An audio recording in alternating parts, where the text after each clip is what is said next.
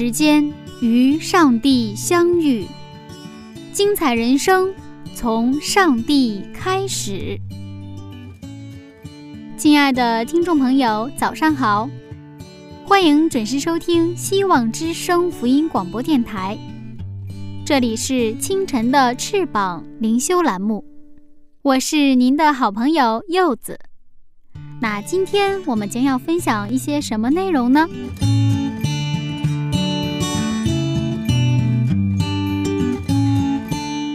有一句话说的很有名：有什么样的行动，就有什么样的习惯；有什么样的习惯，就有什么样的性格；有什么样的性格，就有什么样的命运。虽然听起来有点像绕口令。但是现在社会上的确有一门新的学问，叫做习惯成功学。习惯的力量是非常强大的，好的习惯可以成就一个人，那坏的习惯却可以毁掉一个人。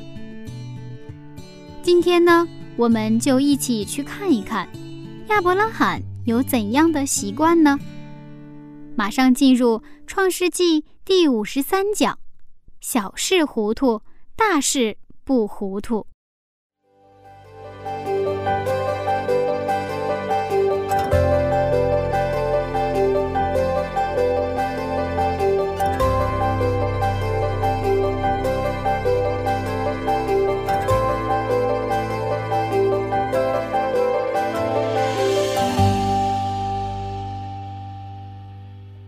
师你好，你好。那今天我们要谈一谈的就是习惯的问题。嗯，我知道牧师有非常多好的习惯，比如说早起的习惯。其实早起是很困难的。我想特别知道这个牧师，您是从什么时候开始有这样早起的习惯的？嗯，我也有很多希望改掉的习惯。呃，其中啊，现在因为这个早呃早灵修啊，我们的晨祷就是。这个早起的习惯基本养成了。过去的话，晚上的时候，因为我是喜欢看书，嗯，不到十二点，嗯，睡觉，总觉得好像是赔了什么，就是觉得在这样的一个都叫人们都是在一个力争上游的一个时代里边，呃，信息爆炸的时代里边，你不去学习，不去看书，呃，就有被淘汰落伍的这种这种危机感，所以说。这个晚上十二点之前睡觉，有的时候没事干，有的时候看不下去书，你也就是在那儿，就是动这个动那个，就一直熬到十二点，然后再去睡觉，啊，也是因为这个呢，我在家里，我跟妻子时常有一些这个，呃，一些这个不和谐。为什么？因为他要早睡，我呢，呃，没法跟他同步去去这个进入睡眠。后来呢，就我们俩就妥协了，嗯，他是九点睡觉，我是十二点睡觉。后来妥协到十一点，差不多就就就两个人互相让步嘛。那么后来做晨祷以后呢，就是呃生物钟调过来了，就是早晨的时候就起得很早，然后呢，呃过去早晨起早是很痛苦的，嗯啊，真的很痛苦，有时候早晨可能起早了。骑走两个小时之后，白天又睡他三个小时，又给他要要给他补回来补回来哈。但是呢，我们也是通过这种生活的习惯的改变，也是真的认识到创世纪的时候，先有晚上后有早上的这样的一个上帝创造的一个节律和秩序，这个对给人带来的益处是非常非常大。嗯，确实是这样的。嗯，好，那今天我们要看一下亚伯拉罕呢，他的习惯不是好习惯。我们一起去分享一下。好的，我们还是这个先读一下这个《创世纪》二十五章的一节和二节。一节到二节，亚伯拉罕又娶了一妻，名叫基图拉。基图拉给他生了新兰、约山、米旦、米甸、伊施巴和舒亚。嗯，大家知道亚伯拉罕一百岁的时候，那个撒拉九十岁的时候生了那个，呃，他们的第一个儿子就以撒。嗯。然后后来莎拉死了，是吧？莎拉死了之后呢，他就今天看到的新闻，就又娶了一妻，而且你算了没有这个数字？几个几个儿子？六个，六个啊，嗯六个儿子，六个儿子的话，我们算差不多呃，这个也一呃前一个儿子后一个儿子之间的这个这个相差差不多两到三年，嗯是吧？嗯两到三年的话，这个加差不多十五年到十八年时间，一直生了孩子。如果再加上这个全是儿子嘛，那个女儿没算，那有可能就生了中间生了女儿，是吧？是，所以这个前前后后呢，也是一个一个一个比较长的时间。嗯。不过读到这里的时候，呃，觉得很令人痛心，嗯，因为亚伯拉罕和萨拉之间是非常相爱的。对，我们大家都会觉得，这个萨拉去世之后啊，亚伯拉罕不会再娶妻子了。嗯，可是为什么他又娶了妻子呢？是啊，那个这个部分呢，就是，呃，如果亚伯拉罕不再娶的话，哈，非常的完美。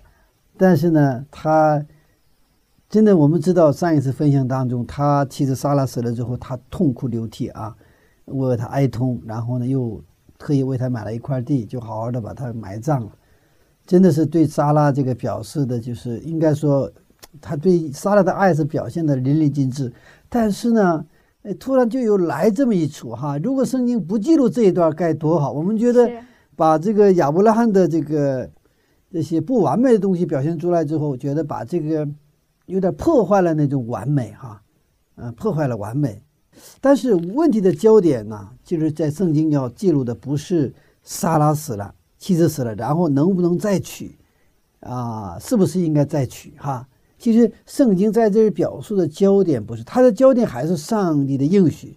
圣经首先让我们关注的不是道德，而是上帝的应许、上帝的约，啊，上帝的约。嗯所以说，可能我们稍微换一个视角去看这个故事，啊，看这个故事，我们怎么通过亚伯拉罕的不完美，我们看到上帝的完美和他对我们的那种啊那种信实和慈爱。那我想，嗯，如果圣经不记录他的这个失败啊，嗯会不会更好呢？是啊，我也做过这种假设，嗯啊、这个，但是呢，我们再看一个哈、呃，这是一个另外一个反证啊，就是中国的二十四史。那么中国二十四史的话，如果它的一个王朝历史当中，如果有这种瑕疵的话，这个就是那个叫就是写历史的这个官员呢，他会把它什么，会删掉。对，会删掉，甚至可能他有一些不是很美的事情的话，有知情者会把他的杀掉，全部就是，全部就是灭门九族啊！不要让人知道这个真正的事情。所以说，我们知道这个历史有正史和野史嘛。那正史是一般写的是正，但是它其实不正，为啥？不正确？为什么？它很多是删减和编辑过来的东西，美化了这些帝王将相。那所以野野史呢，可能不一定都真实，野史，但是可能他从另一方面就把一些真正的一些内幕给揭露出来了。那么这个圣经呢，它是一个非常真实的一本书，它其实也不是正史，也不是野史，它是一个真书，是天书，它把亚伯拉罕一生的全部给写进去了。为什么圣经可信？就是因为圣经它不是按照这种美化谁哈，美化哪个人，而是把他的生活的本来的面貌呢，就是根本没有去删减，就是如实的表现出来。所以这是也在我自己读经的这个这种过程当中，就是真的让我觉得圣经可信，因为我原来是学历史出身，啊、就是圣经太真实，太真实。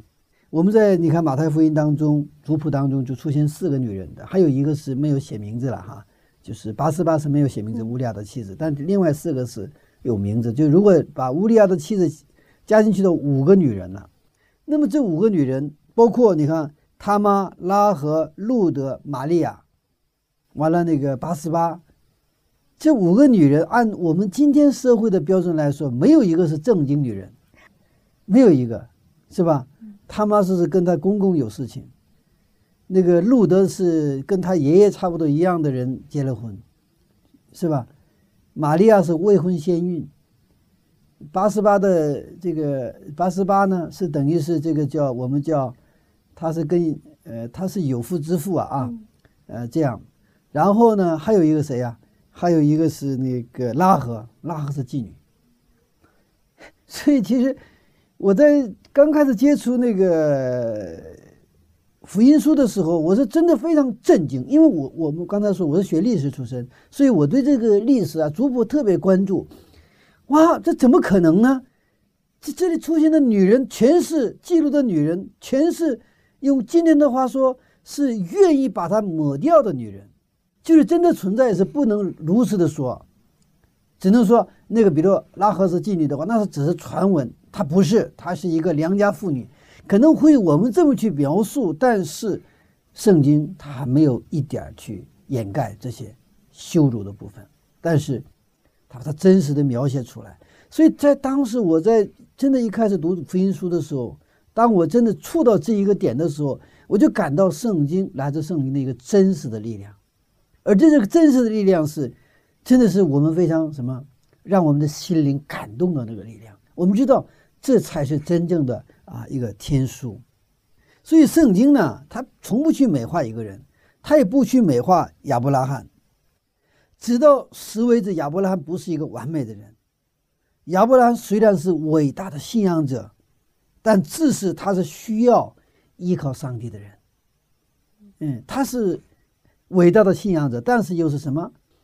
有很多缺陷的人，他到死为止，他是需要依靠上帝的人。其实今天我们也是一样，我们是一个基督徒，但是呢，我们像亚伯拉罕一样不完美。这个完不完美，恰恰是什么？让我们知道，我们需要耶稣，我们需要依靠他。我们如果离开他，我们什么都不是。我们一旦离开耶稣基督的话，我们会马上会沉沦下去。所以说，在这个层面上，那么这些不完美的东西，在圣经呢，也给我们带来了一个正面的、积极的一种正能量。所以，我们读圣经，怎么读，这么读，这么读，都是心里充满一种感恩的啊一种能力哈。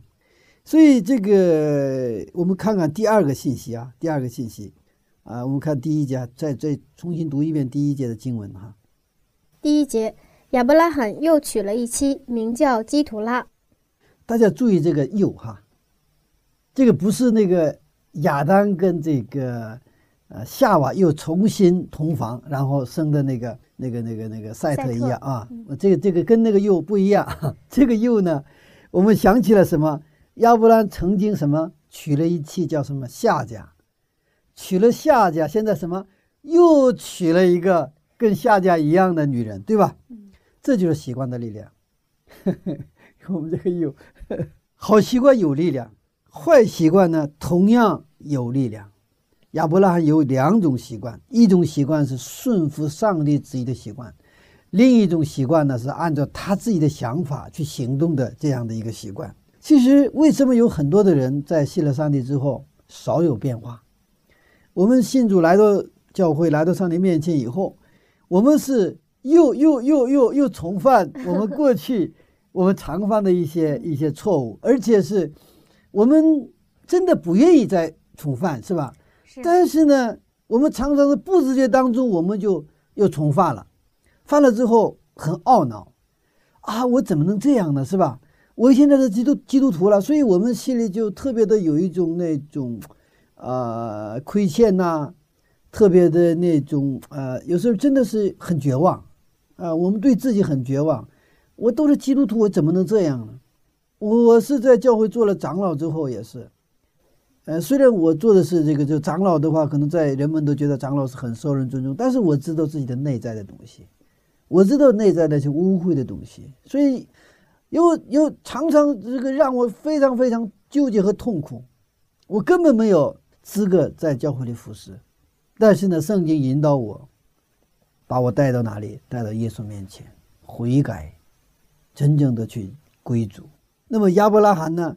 那么这种这种习惯呢？其实我们一样的有。所以这个圣经啊，虽然是几千年前啊的一个一个记录下来的一个产物，但是呢，对于二十一世纪我们现在的生活，依然是什么？是现在进行时。这个罗马琳达。这个大学那是一个世界著名的，咱们都知道的著名的一个一个大学了。那么罗马林达大学有一个预防医学研究所，那么这个预防医学研究所有一个所长叫李俊元，他是亚亚洲人哈。他我听过他的一个讲座，他在他在从生理学的角度去谈到这个习惯。他说，当你形成一种习惯，比如你老上网去去去那个看那些淫秽图片或者是那些视频的时候，你的脑神经会发生变化。看的时候不是心理发生变化的问题，你的实际的你的生理会发生改变。老看老看这些东西的时候。当你多次观看、重复观看那些淫秽视频的时候，你的脑神经元、脑神经元、脑神经根系，它有很多的根系哈，那个某些部分会有什么变得非常的茂密，就像啊那个树根一样，是吧？树根非常茂密一样，你老是去重复的那个部分的那个那个神经元是非常茂密的，所以呢，当你坐到电脑面前的时候，你的手、你的鼠标就是。不自觉的去点击那些淫秽的图片或视频，那种网站，你是鬼使神差一般的进到那些淫秽网站。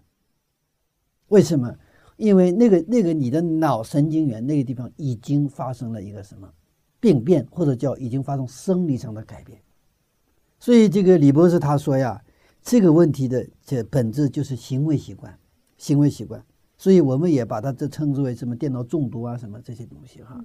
就是能不能很好的去平衡这些东西，或者说这种坏习惯一旦形成之后，你怎么去改掉？那可不是仅仅是你靠你的意志做不到，因为你的生理已经发生变化。就它跟什么一样，知道吗？你的一个腿瘸了，知道吧？一个腿长，一个腿短，你的生理已经发生了改变了，或者一一条腿没有了，你肯定就说一条腿长，一条腿短，你肯定会瘸的，你不能不瘸，知道。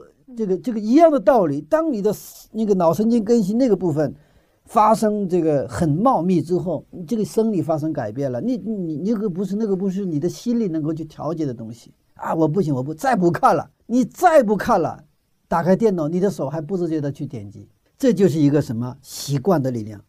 其实好多人这个踢足球啊，我也特别喜欢踢足球啊。好多人踢出去，以为是踢出去是用脚踢，当然是用脚踢没有问题啊，这个话。但是真正的它的本质是用用大脑踢，用大脑踢球。嗯，其实你的脚是听什么指挥啊？用大脑指挥。因为我就是很有体会啊啊！我一般在球场上，我是突前前卫或者是拖后后卫，我是两个角色，因为我的短跑速度比较快，特别是三十米以内的那种爆发力非常强，所以说。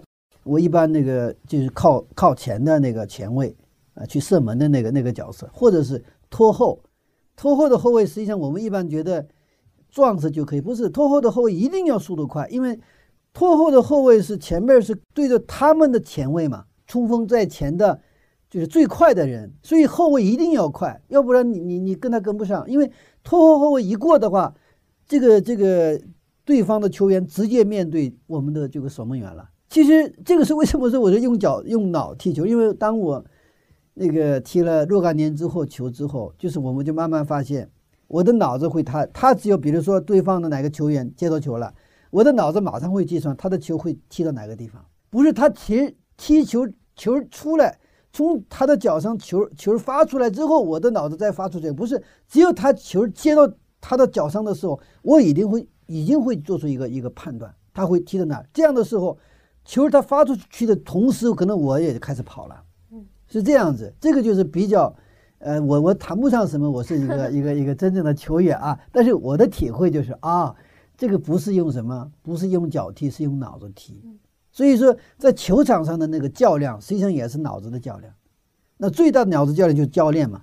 教练在球场下边，他就很客观的用他的脑子在不断的在。观察完了，分析，然后就是他们的队形啊，他们的战略这个战术啊，之后呢，我就是都是用算出来的东西。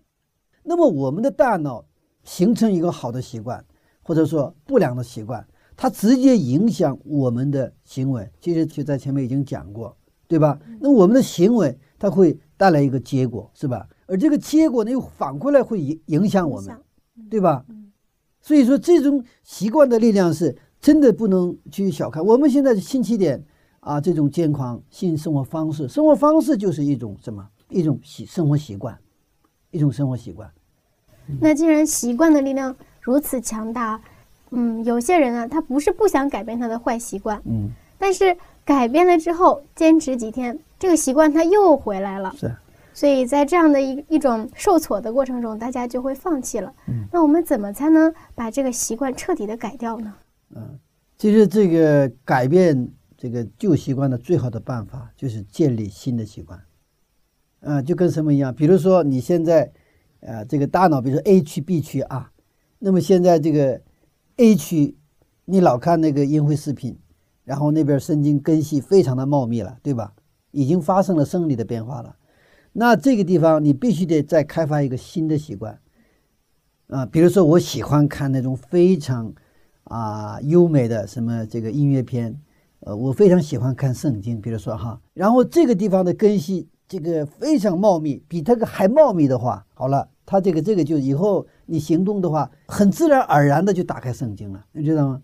嗯，昨天就遇到一对这个年轻的，呃，一个基督徒夫妻，呃，他们就说到说，现在他们是这个他们是这个建筑设计师啊，呃，受洗时间不是很长，然后他的妻子就说什么？他说我现在就回家的，我以前过去的可能我就上电视啊，就看电视啊，上网，现在回家以后，我现在不一直就翻翻翻圣经。不放圣经吧，晚上我不摸圣经的，晚上就都睡不踏实。这是在形成一个新的习惯，所以这个层面上，我比较就是推举什么呢？就圣经通读。当我们可能一天十个小时，甚至是好几天时间只听圣经，知道真的，除了吃饭睡觉之外，全部的时间拿起来听，就是会它慢慢慢慢会生成形成一种习惯，知道吧？所以你再拿起圣经的时候，你就觉得回到这个老家的感觉，这就是习惯的力量。我们现在是。大部分的我们的这个，特别是大陆的基基督徒的话，我们过去没有这个习惯，我们不是这个新二代、新三代，大部分都是我们是半路出家。我们过去已经有很多其他的习惯，是吧？玩的习惯，或者是看书、看别的书的习惯。那么我们现在要养成一个新的习惯，就是我们读经、祷告、传福音、服侍这种新的良好的习惯。当我们建立起来的时候，其实旧的习惯呢，它会自然而然就会。拿掉就跟什么一样，一个房间呢充满了黑暗，光进来了，黑暗呢，你自然会退去了。你说，哎呀，黑暗，我怎么把黑暗怎么把它赶走？你拿去什么扇子把它赶走？你带来什么老虎，你把它吓跑，你也吓不跑它。这个黑暗呢，黑暗的什么？就是光明来了，光来了，灯打开了，这个黑暗就自然而然就退去了。所以说，这个是我们真的是在呃，要用新的生活啊，我们要去。替代旧的生活，所以我们新的习惯都包括我们一开始谈到这个早起的问题，对吧？早起的问题的关键是你晚上必须早睡，就是你要早起的习惯要形成的话，你也要首先养成早睡的习惯。如果你不早睡，你早起是很痛苦的，是吧？是的。但是如果是养成早睡的习惯，你必须有信心。为什么有需要信心？因为就像我谈到我的经验一样，晚上我们。一整天工作以后，有时候身体很累，我我们的身体想休休息下来，我们的脑子停不下来，我们的脑子还有很多的忧虑、担忧，还有很多的压力，还有什么？我们想着各种各样的明天的工作，什么好多这些东西呢？我们的脑子停不下来，我们躺在那里，身体很很很很疲乏，但是我们的脑子很兴奋，停不下来。这个需要小信心。我们把这个我们所有的我们的生活当中，我们的这些东西都交托给谁啊？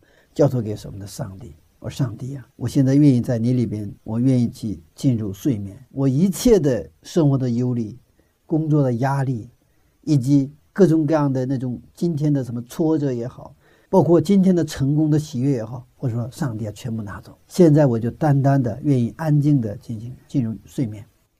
所以这个是需要信心的。包括可能有的时候还不是这个情况，有的时候就是怕。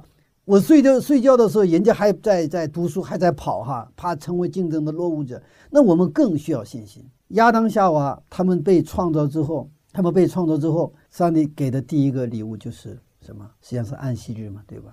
那亚当夏娃那个时候没有信心的话，没法进入安息。这个房子我们不是我们买的呀，你凭什么给我们？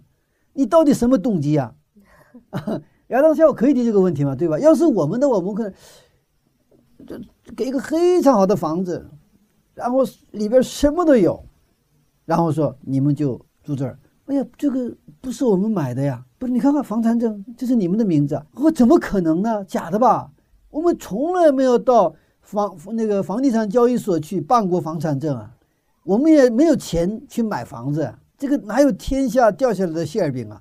需要信心，需要信心。上帝给我们的是，我们叫因信称义。我们用信心去接纳的时候，我们才有真正的安息。如果我们没有信心，安息的只不过是星期六。我们进入不了他的，就是希伯来书四章所师姐所讲的，还剩有什么安息的安安啊？这个安息是因为什么？是因为以色列人的不信。他为什么没有能进入到迦南地，能够进入到上帝所应许的这个安息呢？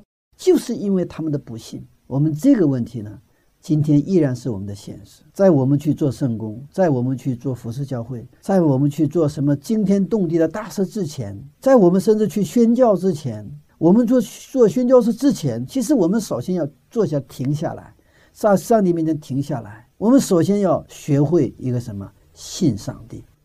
所以在门徒们问他问这个耶稣们的时候，也是什么？我们做什么圣功？是做什么才叫圣功啊？是吧？耶稣就是信我，就是信我，就是停下来相信上帝，他赐给我们的，我们愿意什么去接受？这样的时候，我们才能真正的什么进入那种呃晚上的这种睡眠当中。所以说，你看建立新的习惯，它需要什么？它需要信心。建立新的习惯是需要信心的。感谢主哈，上帝因着他的大爱，让我们成为基督徒。我们虽然自己很难建立新的习惯，但是凭着信心，上帝帮助我们。我们不是一个人，所以说我们可以完全可以建立新的信心来代替旧的什么啊这个习惯哈。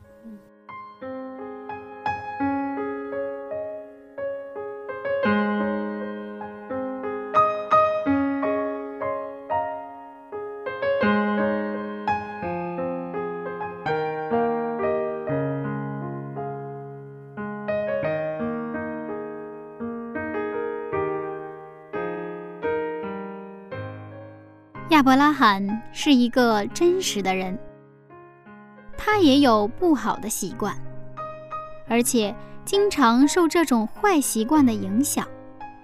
其实柚子也经常为自己的坏习惯而苦恼。今天终于知道克制坏习惯的办法了，那就是建立一个新的好习惯。亲爱的听众朋友。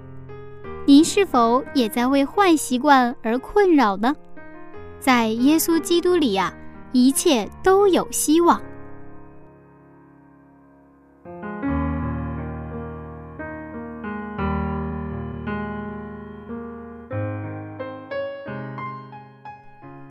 下面我们还是一起来听一首非常好听的歌曲，来自赞美之泉音乐施工的。我要常常喜乐。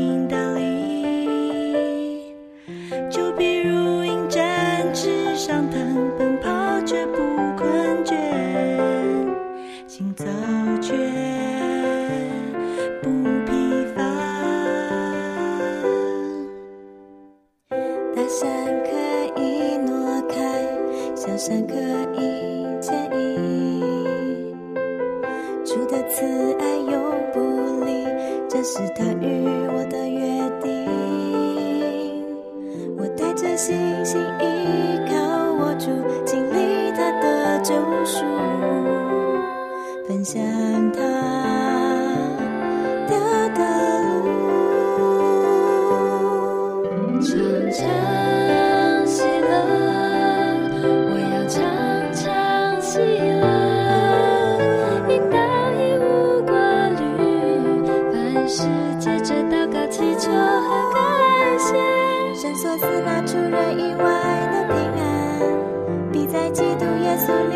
保我的一切，我要起来，我要唱唱起来。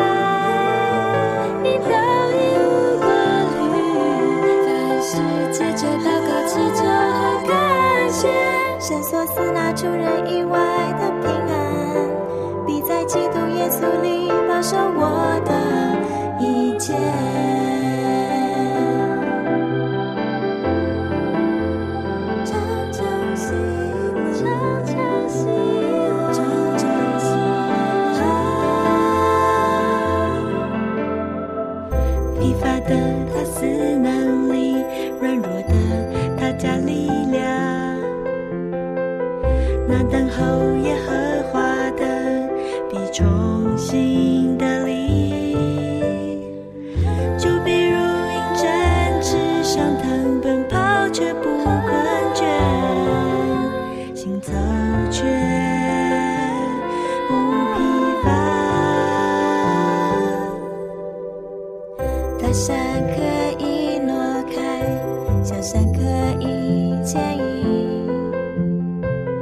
主的慈爱永不离，这是他与我的约定。我带着信心依靠，握住，尽力。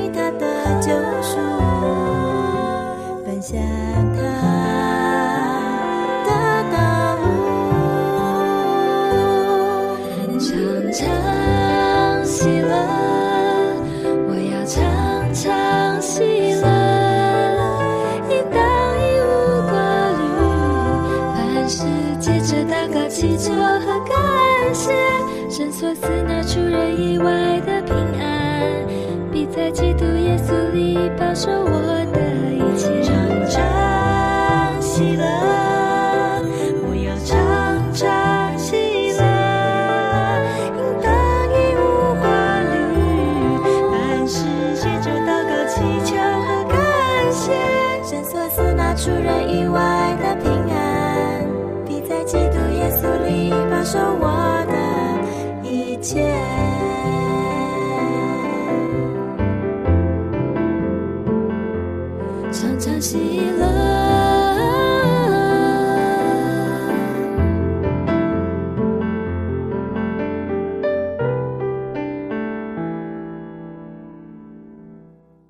常常喜乐这是上帝在耶稣基督里向我们所定的旨意。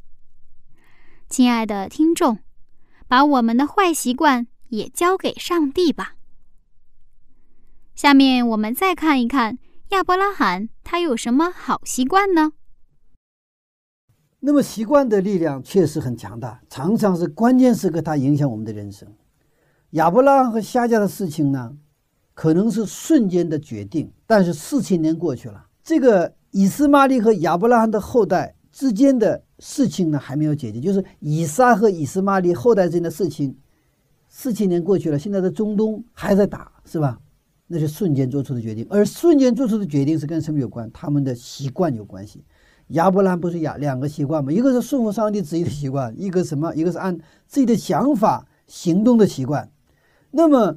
我们可能有的时候就瞬间决定做了一个决定，要嫁给一个人，但是可能是我们一辈子都什么抹不去我们的这种冲动造成的结果，而且是不仅是我们，我们的后代都要受影响。所以说，最重要的习惯是像耶稣基督一样去思想思维，耶稣的思维方式就是像耶稣基督一样什么行动。所以，圣经的思维神经根系在我们脑子里面。茂密旺繁盛的时候，那些不好的那些自然的习惯呢，就是习惯自然而然的，就是就是不好的习惯呢，就是自然而然的就去除了。所以，我们效法耶稣基督，我们跟随耶稣基督，我们学习耶稣的样式，像他一样去思维，像他一样去祈祷，像他一样去服侍。这样的时候，上帝会在我们基督徒的生涯当中会建立新的习惯啊，建立新新的习惯啊。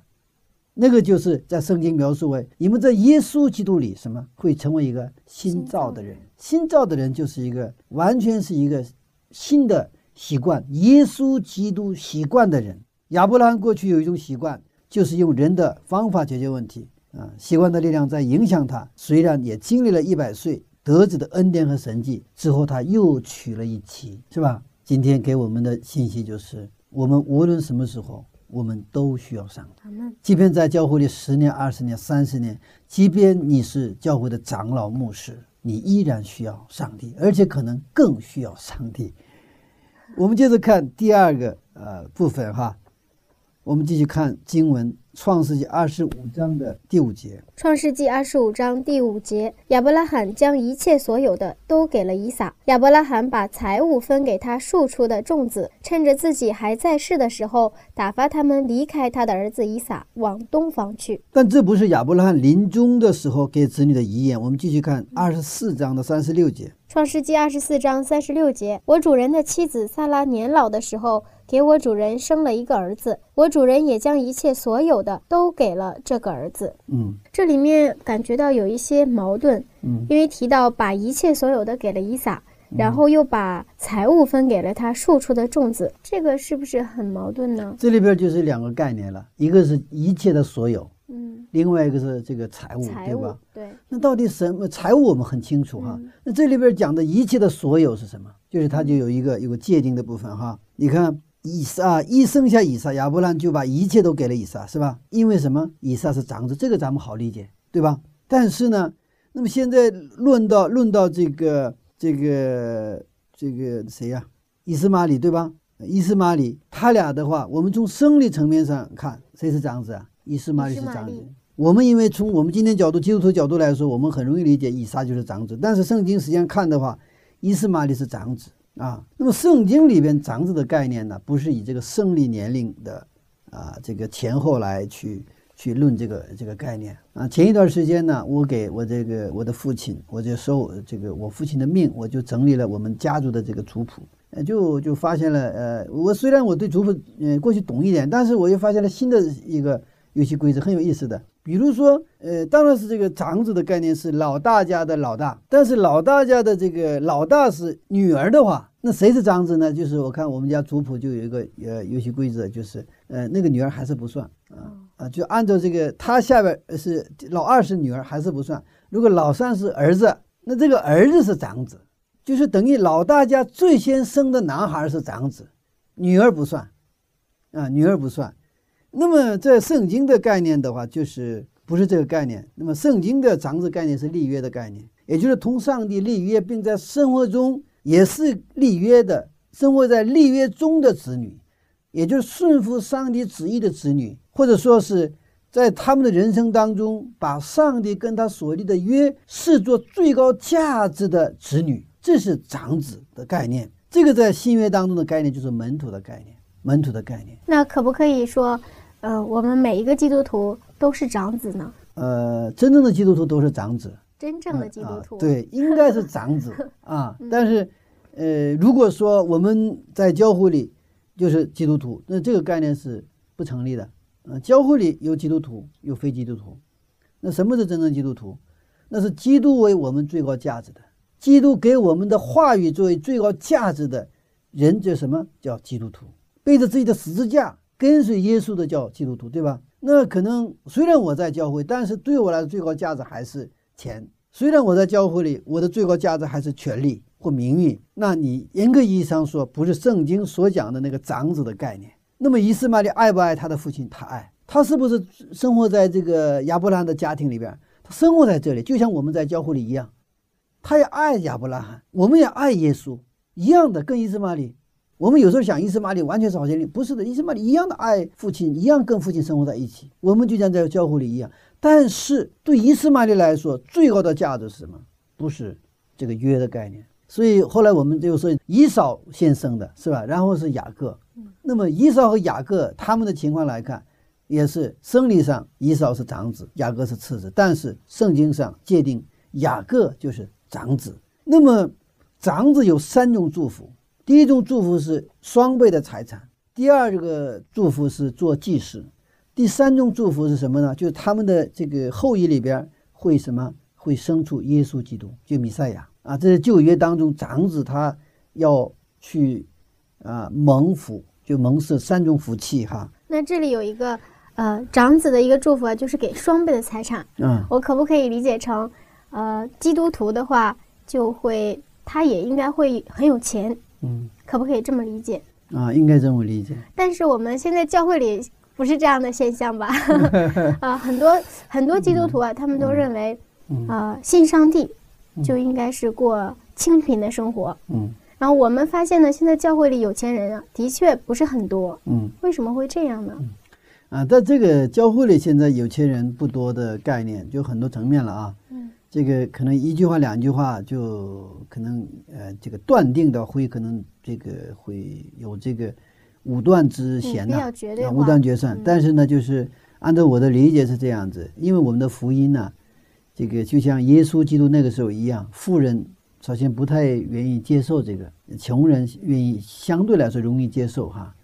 嗯，所以说他福音是先从这个贫穷的人去开始，啊，现在也是一样的。耶稣那个时候，所以他呼召门徒也都是什么，可能除了那个犹大之外，应该大多数啊啊，对了，有两个那个税吏马太是有钱的哈，嗯，大部分还是都是渔夫啊，就是都是平民百姓了，啊，这是一个层面的一个概念。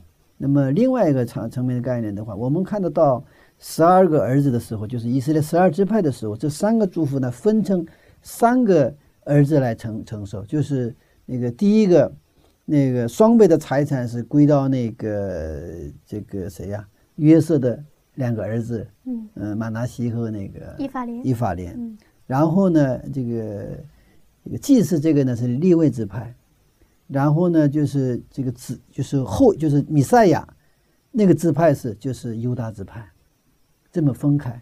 所以基督徒当中，就是我的理解啊，是不是有这个各个层面的经济上？但是呢，其实我真的想说的是什么呢？除非是那个不可抗力的因素之外，不可抗力的因素是包括呃受到这种意外的机械伤害呀、是吧？或者是你一生下来的话，什么是一种智商非常差呀，什么这种不可抗力的因素之外，我们很多的这种啊贫困来自于我们的不勤奋、懒惰。懒惰造成的。那个懒惰不仅是我们的这个身体的懒惰，也更来自于我们大脑的懒惰。我们不去学习，不去努力，我们有一个界定。我们其实原来我们也是习惯的问题了。可能你的家庭父母很勤奋，你也可能习有一个勤奋的习惯。如果你的父母不是特别勤奋的话，然后你也可能没有这种习惯，勤奋的习惯。但是你把你懒惰还当做是比较勤奋，自己觉得勤奋，但是差远去了，是吧？所以我们一个第一个诚实正直，然后努力学习，然后勤奋的话，我想肯定没有问题。啊，就是不可抗力。但是我们这一块现在往往是呃那种，要不是懒惰，要不是安逸，对吧？就是这样的情况哈。所以呃，我是真的，我常常说啊，我希望我们的教育都很富，呃，但是轻富，就是干净的这个富裕。呃，牧师不应该富裕，牧师应该清贫啊。那个贫呢、叫清贫，不是说浊贫，不是干不干净的贫穷，那那是很很很可怜了，是吧？所以就说清贫啊，干净的，而且是你有能力富裕，但是你放下这个东西跟随耶稣，这种清贫的时候，如果是一个牧者是一个这样清贫的时候，我想他有一种就是影响力。那影响力怎么了？那教友都很富裕的话，那好办了，是吧？那来客人接待不用你买单，我说今天李弟兄，你来，是吧？我们这边现在有一个这个这个这个，正好是这个孩子现在要上大学了，他没有钱上大学，你能不能去帮帮他？如果是牧师很有钱的话，我就说这个话没有不好使了，是吧？那他就想，牧师你不帮他，为什么让我帮啊？他知道牧师没有钱，是吧？而且牧师没有钱是因为什么？他是牺牲，就是奉献自己了，是吧？嗯、他放放弃了这个挣钱的机会，服侍教会。那个时候，李弟兄他一点儿怨言都没有，乖乖的是吧？啊，牧师，谢谢你给我这样的机会，让我能够用我的这个财物来服侍人哈。谢谢，谢谢你这样的时候，这个教会就很美了啊，很美了。嗯，但是真的是我们得更加的努力了啊。我们继续看《创世纪》二十五章的九十九节哈。创世纪二十五章九十九节，他两个儿子以撒、以实玛利把他埋葬在麦比拉洞里。那个圣经特别计较长子和非长子，圣经啊。但是我们看到今天，你看，所以为什么这个这个细节很有意思？那个他的两个儿子以撒和以斯玛利，呃，正常是应该是我们排序的话，以斯玛利和以撒，对吧？对，排序这样，但圣经是这样，就是圣经特别计计较这些细节，它就是圣经的一个观点。虽然以斯玛利是现生的，但是谁是长子？是那个以撒是长子，他把他排到什么前面？那么分遗产的时候啊，其实长子以撒和他的呃其他的儿子完全不一样。以撒给了一切，现在要回答我们一开始的问题了。以撒给了一切，而这个是，也就是给了以长子的什么三种祝福？刚才说的三种祝福嘛，双倍的财产，那个祭司祭司还有弥赛亚是吧？给了所有的祝福。那么以斯玛利只给了什么？那个财产的部分，就给了财产，其他的弥赛亚也好，祭司这个东西没有给。那么是到底上帝没有给，还是他不要？有这样的问题。我们圣经我们就是表述的时候，上帝没有给，但是上帝是一个公平的上帝，上帝爱每一个人，上帝愿意每一个儿子都成为长子，知道吗？他不是按照生理上这个年龄上说啊，有一个长子的话，其实他不可能成为长子，不是这个概念。我们这个不能误解，圣经是愿意每个人都成为长子，也愿意每个人都得救，对吧？愿意每个人都成为他的呃子女。不是我们生理的概念的话，有一个长子的话，老二、老三，那其他不是长子了，不是圣经，不是这个概念。但是为什么圣经表述为给了以撒一切所有的，但是伊斯玛利就给了财物，就让他走了，是吧？庶庶出的那个，包括其他的其他的庶出的那些儿子哈，这实际上就是谈到圣经的两个系统啊，就是以撒的系统和以斯玛利的系统，一个是在跟上帝的立约的关系之内，一个在跟上帝的立约的关系之外。那么，当你在这个跟上帝的立约的关系之外的时候，哎，这个就很有意思了。就我经常比喻，把它作为一个猪的系统一样。呃，耶稣有一个比喻嘛，珍珠我就不扔给猪，是吧？那么猪的系统的话，识别不了这个珍珠。如果烂苹果和猪这个烂苹果和这个珍珠放在一起，猪肯定会去什么？去去吃那个烂苹果，它绝对不会去吃珍珠，或者是它要这个珍珠。它就是系统的问题，就是我们跟上帝的立约关系的时候，我们会进入到上帝的系统里面，我们就会看到上帝所看重的那些有价的东西，要不然你看不到。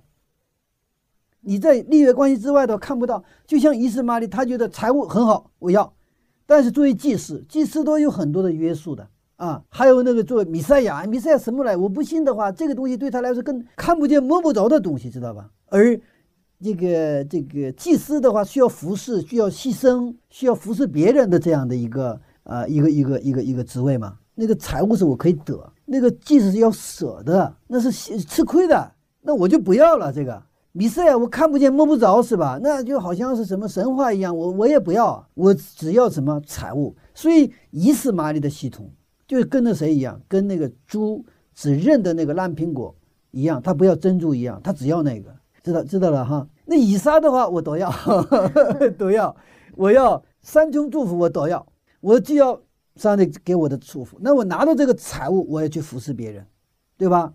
我也，但是呢，我也更相信我们的米赛亚要来，只有他来了，那么我们现在很多的问题才能得到终究的一个解决。所以福音是把我们从猪的软件提升到什么软件？人的软件，或者叫猪版软件到。升级到人版软件，这个时候我们就，上帝会给我们打开一个新的世界，就是起初上帝创造人的时候，我们所能看见的东西，我们通过福音，我们重新迎接耶稣，然后我们看见另外这个世界。要不然我们看到的是看不到，我们只看到我们现在的不幸的人看到的这一切，钱呐，这位不是钱不好，钱很好，但只看到这些东西，那这个严格意义上，这个不是真正的一个基督徒。比如说，我们常常有看得见、看不看不见的东西，是吧？看得见的往往是小的，看不见的是大的。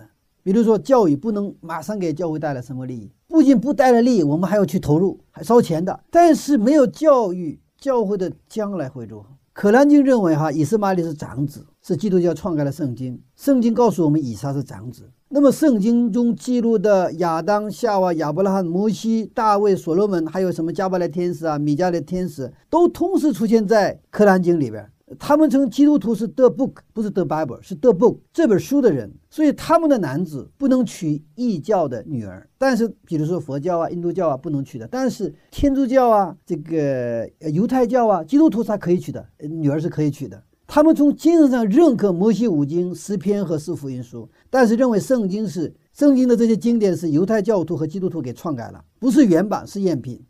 只有可兰经是上帝直接启示给穆罕默德的经典啊。那么伊斯兰教徒呢，认为他们也是亚伯拉罕的后裔，所以他们肯定摩西五经、诗篇和四福音。原来是这样。那我们可不可以说，亚伯拉罕虽然他在这个小事上他很糊涂啊，嗯，但是我们看他在这个，呃，上帝这个约的这一个链条上，他还是很清楚的。是他是属于什么小事儿糊涂，大事儿不糊涂的人，嗯所以他能够真正成为我们的信心之父。他知道，虽然他是人的软弱体现在他的生活当中，但是真正重要的东西，他知道他抓住他不放。嗯，看来亚伯拉罕成为我们的信心的先祖，还是呃很有根据的。啊，他是配得上嗯，做我们真正的信心的祖先。嗯好，谢谢牧师的分享。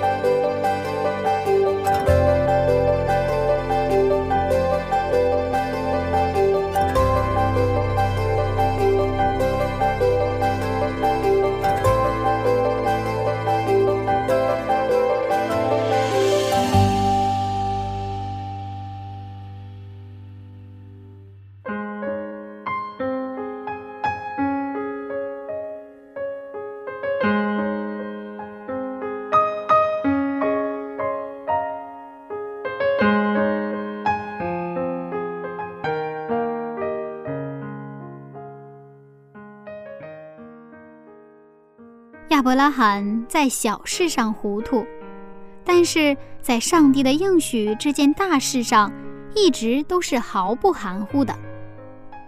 他把立约的祝福给了应许的儿子以撒。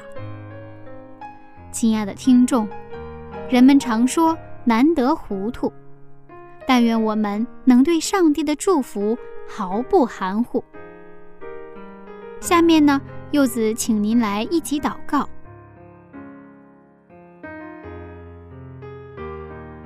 亲爱的天父上帝，谢谢您让我们在圣经当中看到一个完整的人，有勇敢也有软弱，让我们知道我们对您随时的需要。恳求您帮助我们胜过坏习惯，并且紧紧握住您的应许。这样的祷告是奉耶稣基督的名。阿门。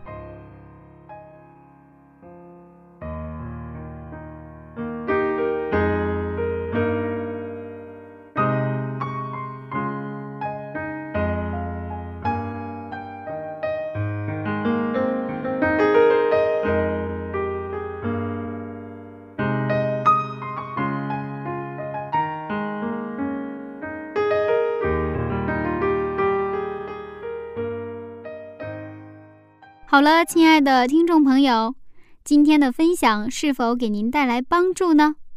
愿上帝祝福您，让我们一起来战胜坏习惯。下次分享我们再见喽，拜拜。